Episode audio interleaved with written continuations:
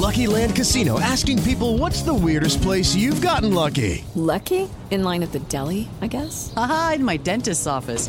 More than once, actually. Do I have to say? Yes, you do. In the car before my kids' PTA meeting. Really? Yes. Excuse me, what's the weirdest place you've gotten lucky? I never win and tell. Well, there you have it. You can get lucky anywhere playing at LuckyLandSlots.com. Play for free right now. Are you feeling lucky? No purchase necessary. Void where prohibited by law. 18 plus. Terms and conditions apply. See website for details.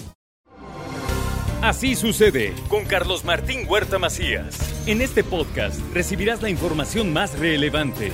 Un servicio de Asir Noticias. Ahora tengo la oportunidad de platicar aquí en el estudio con la maestra Ana Laura Altamirano. Ella es la secretaria de Desarrollo Rural en el estado de Puebla y hay cosas muy interesantes que tuve la oportunidad de ver en la feria. Ahora que, que, se inauguró la feria el pasado viernes, pues recorrí y vi una extensión muy importante de productores del campo que están encontrando en estos programas de, de gobierno un desarrollo muy interesante que pues digamos les va a dar para mejorar su nivel de vida, su calidad de vida los próximos, las próximas generaciones, porque se están haciendo verdaderas industrias del campo nuevas de las que hoy aquí quiero platicar. Secretaria, le agradezco mucho que esté con nosotros esta mañana. Buenos días, muchas gracias por invitarnos, Carlos. Eh, la verdad es que estamos muy contentos. En esta feria de Puebla 2022 eh, tenemos espacios para los productores donde estamos exponiendo toda la diversidad de 90 municipios. Y bueno, pues estamos destacando productos como el mezcal, como el café, como la miel. Y bueno, pues traemos ahí eh, 90 municipios, 200 expositores y 400 productos del interior del estado. A ver, y, nada más con esos tres que nos está poniendo sobre la mesa, creo que nos podemos entretener un, buen rato. Digo, el tema del café ya lo habíamos eh, visto, ya digamos que lo teníamos en, en, la mira, aunque se sigue mejorando la producción y la, y la venta. Hablemos del café para comenzar, si me permite. Sí, eh, mira, en el caso del café, hoy estamos trabajando con los productores con un café de especialidad. Esto quiere decir que traemos puntajes elevados de 80 a 95 puntos. En escala de 100 son los mejores cafés, que van etiquetados de un café gourmet, un café de especialidad, y que hoy el mercado lo está eh, requiriendo, las barras, eh, el mercado nacional, el mercado internacional, y bueno, nuestros productores están trabajando muy fuerte con ello. Entonces el, el café poblano hoy está a la altura de cualquier café de México y del mundo, y bueno, pues lo podemos probar en, la feria. Está un pabellón dedicado al café. Y bueno, pues no solamente el café como bebida, sino también como otro tipo de productos que podemos encontrar de, de este grano. Y otro aspecto importante es que eh, lo podemos encontrar directamente de los productores. Entonces quiere decir que eh, estamos apoyando a toda esa economía de los 54 municipios que tiene Puebla con vocación cafetalera. Entonces esa parte es muy importante para nosotros y para los productores en esta gran reactivación económica de la Feria de Puebla. A ver, ¿qué, qué quiero subrayar de esto que nos está diciendo la secretaria? En serio, la calidad del café de Puebla es tan buena que se, se, pelean la producción del café las grandes firmas. De repente somos medios malinchistas, ¿no? Ah, y entonces nos estamos tomando un café de Starbucks. Y dice, no, pues está, este, es muy bueno. Pues es café poblano, ¿no? Es café poblano. Esas grandes firmas vienen y, y, observan la calidad del café que tenemos y compran la eh, parte de la producción que ellos llevan a cada uno de sus establecimientos. Y ese buen café que se le hace ahí, pues ese es café poblano, pero lo puede encontrar ahí o lo puede encontrar en un restaurante en la sierra o lo podemos comprar nosotros en una bolsa y tenerlo en casa, es la misma calidad, ¿no? Así es, eh, hoy estamos trabajando también mucho con los productores en poder tener una marca, un registro y eso nos hace diferentes. Por eso en esta exposición que tenemos en estos pabellones, podemos decirle a todos los que nos están escuchando que van a encontrar productos de calidad. Hoy eh, quienes están exponiendo tienen esa característica, porque también hemos trabajado con los productores en poder estar determinando que sus presentaciones las puedan encontrar en la feria o en cualquier stand eh, de cualquier eh, lugar que se pueda comercializar. Entonces, eso también es un poco la diferencia de que los productos tienen una marca, tienen un registro y estamos garantizando al consumidor que lo que están consumiendo realmente es de calidad. Así está de ese nivel nuestro, nuestro café. Y, y, alcanzando esa marca, alcanzando ese registro, naturalmente que los mismos productores pueden ganar más, ¿no? Porque también hubo un momento en donde los intermediarios eran los que hacían el negocio y los productores ganaban muy, muy poco.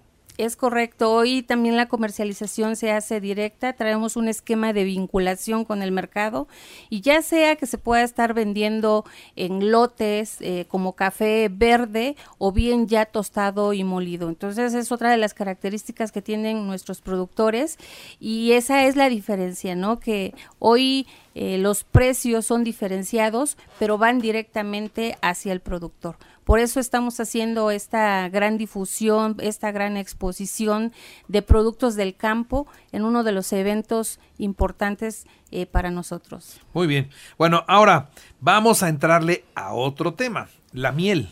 La miel. También vi en la feria muchos productores y este y ya diversificando con la miel, ¿no?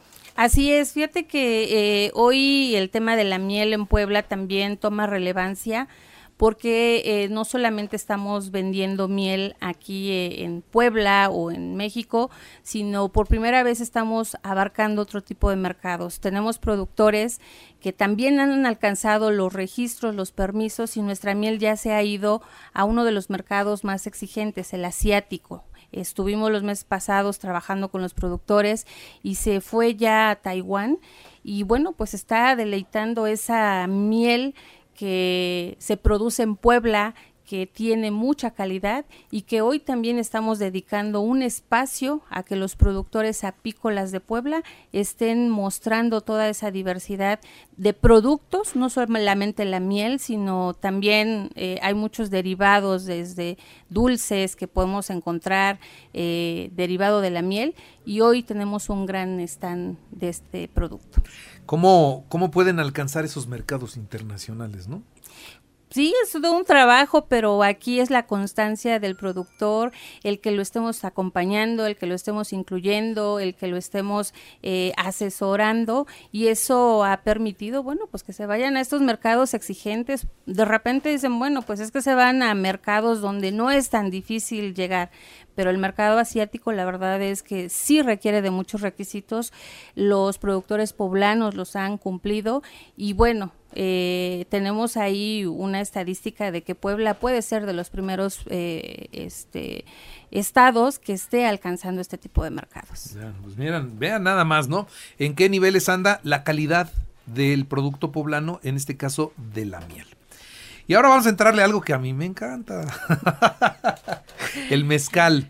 Eh, este, también hice un recorrido en la feria en la tarde del viernes y hasta se me movió el piso porque me tomé como ocho, como ocho pruebas, te juro, ocho pruebas de que te van dando, pruebe este, pruebe el otro, pruebe el otro. Y a mí el mezcal me gusta mucho y yo siempre digo, el mezcal no es como el tequila. Para mí los tequilas son muy iguales, muy parecidos todos. Sí, van cambiando el sabor de la etiqueta una con otra, pero, pero el mezcal no, porque el mezcal es como el vino, depende de qué agave mezcalero venga. Entonces el sabor no es lo mismo de un espadín que de un papalometre y que va cambiando y el sabor nos puede gustar mucho una, una botella y nos puede a lo mejor desagradar otra y los dos son mezcales. Pero en fin, hay que conocerle un poco, pero me da mucho gusto ver cómo ha crecido la producción mezcalera. Tenemos denominación de origen en, en, el estado de Puebla y pues eso yo creo que ha impulsado mucho el desarrollo de una industria que si bien hoy empieza a tener dividendos, creo que encarrerándose va a tomar un auge muy importante. Regiones que antes estaban deprimidas, tierra que no daba nada y que hoy da un, un mezcal maravilloso, ¿no? Sí, por supuesto. Eh, tenemos 116 municipios con denominación de origen.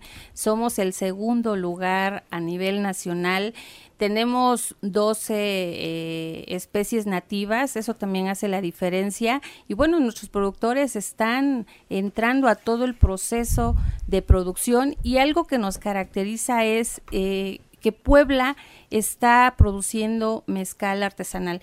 Y eso quiere decir, bueno, que que ahí podemos encontrar, como bien ya lo comentaste, distintos tipos de sabores de acuerdo a la especie y al proceso que se le da.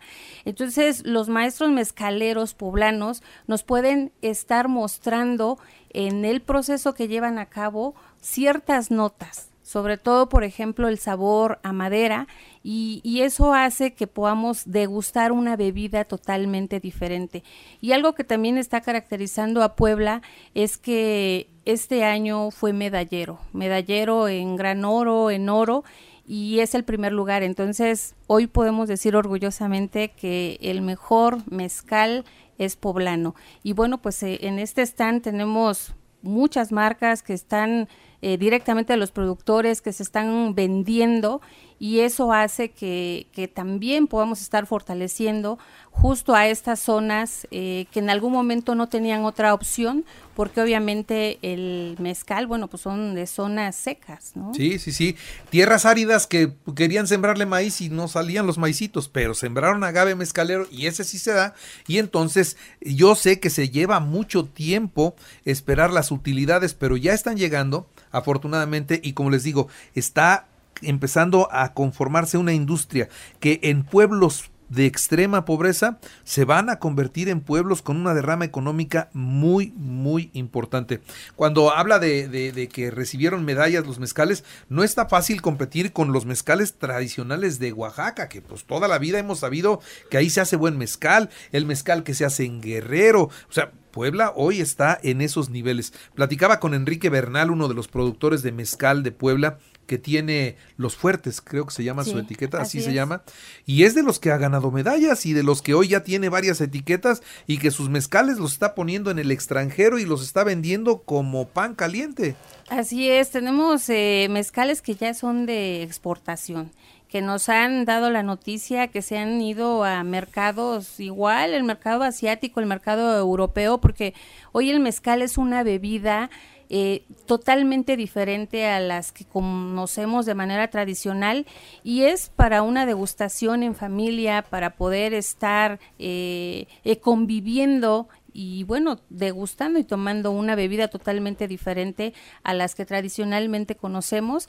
Y bueno, pues Puebla está posicionándose en la producción de los mejores mezcales. Y bueno, nosotros trabajando con los productores y otra de las características, bueno, es que lo están haciendo directamente ellos, están atendiendo varios de los eslabones, eh, muchos de ellos desde la parte de la producción, la transformación, el envasado. Estamos hoy también trabajando con ellos esquemas de certificación que les permitan estar en el mercado. Eso es algo muy importante. Si no tiene la certificación, eh, no podemos decir que es mezcal. Y hoy lo estamos haciendo y entonces esa gran muestra de, que está hoy en la feria, bueno, pues eh, nos permite que estemos ya posicionándonos en los mercados. Vayan a probarlos, vayan a probarlos, vayan a distinguir el sabor de un agave y otro, vayan, vayan, vayan, tómenle más sabor al mezcal, que como bien dice la secretaria, en algún momento el mezcal era como la bebida más corriente, en algún momento así fue